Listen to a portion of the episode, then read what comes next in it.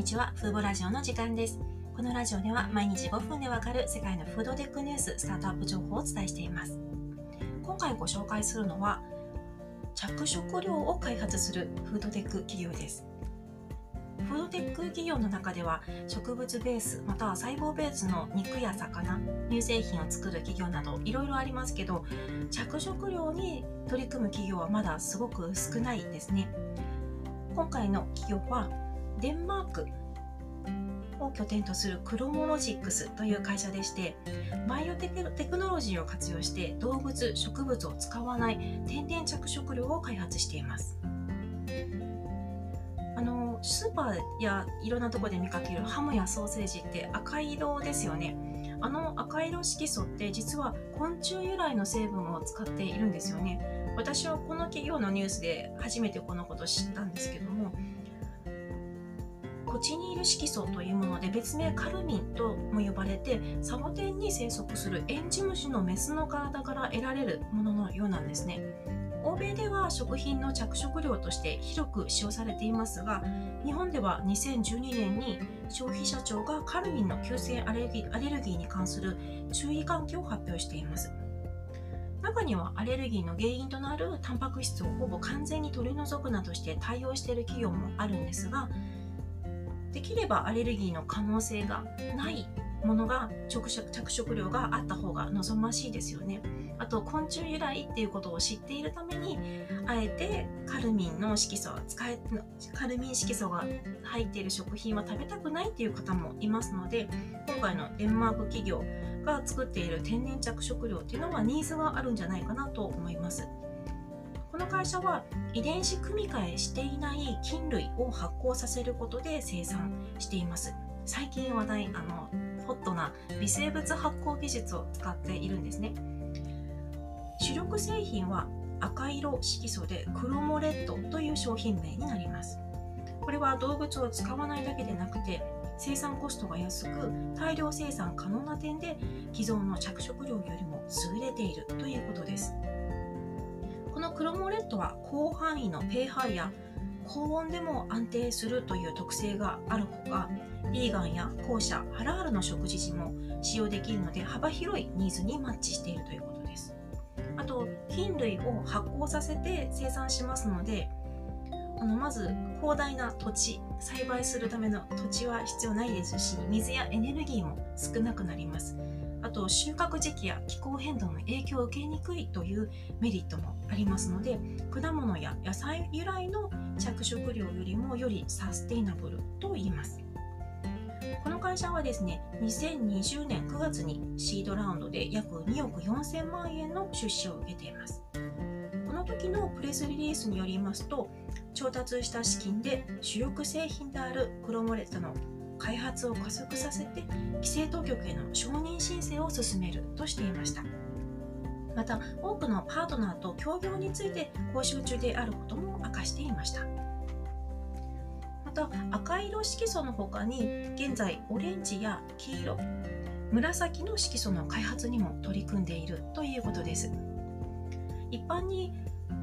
着色料というのは食用の着色料は合成着色料と天然着色料の2つのカテゴリーがありますよね。で合成着色料として一番身近なのはもうかき氷シロップに使われる青1号や赤2号といったあのタール色素石油から作られているタール色素になります。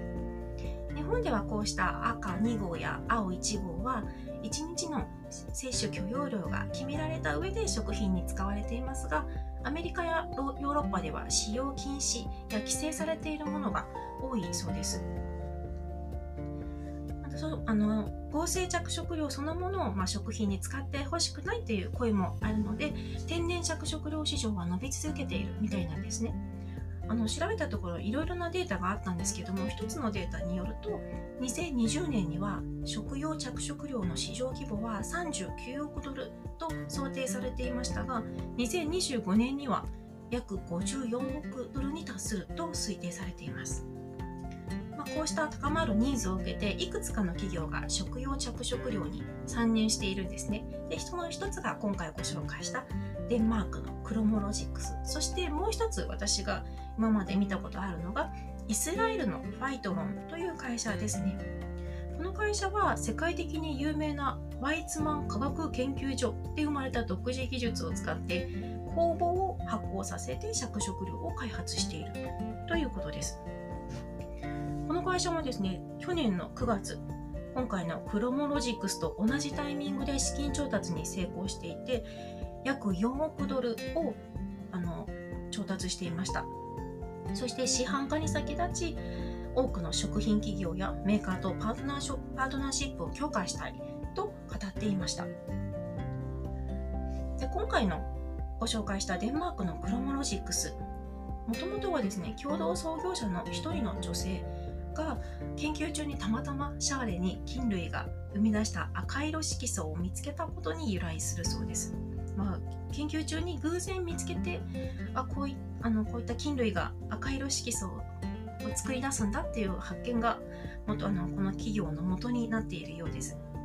でこの方はもともと料理やお菓子作りが好きだったということで食品に与える色の影響にはかねてから興味を持っていたようなんですね。で食品業界の中には合成から天然着色料へのシフトが見られるもののなかなか産業と消費者の需要どちらも満たすような天然由来の着色料が不足していることにビジネスチャンスがあると考えてあの他の方他のメンバーと一緒に今回のクロモロジックスを立ち上げたというようです。なかなか着色料に関するあのニュースって聞かないので珍しいですよね。で私今回のニュース記事を書いてのツイッターで投稿したところあるフォロワーさんが教えてくれたのが日本の藍染めも発酵ですよねって教えてくれて。あ実は知らなかったんですけども調べたら日本でのあの青色の藍染めも発酵技術を使ってできているんですよね。なのでやっぱりなんかなんかちょっと海外ニュースを見ていてついあ発酵微生物発酵でまたこんなことをやっているんだとか思って飛びつくんですけど実はやっぱり日本にも古くから同じ技術があったんだなということでなかなかいろいろ考えさせられるニュースでした。ちなみに今回のデンマークのクロモロジックスはあの遺伝子組み換えしていない菌類を使っていますのでいろいろ各国に各国の市場に参入するにあたり規制面では割と通りやすいかもしれないですよね。遺伝子組み換えしたものを使ってる会社に比べてはあの組み換えしてない菌類を使ってるのであの規制は通りやすいんじゃないかなと思っています。また続報がありましたらあのメディアとラジオでお伝えしていきたいと思います。今回はデンマークで初の、えー菌類を発酵させて赤色の着色料を開発するクロモロジックスという会社をご紹介しました。今回も最後まで聞いていただきありがとうございました。ではまた次回のラジオでお会いしましょう。さようなら。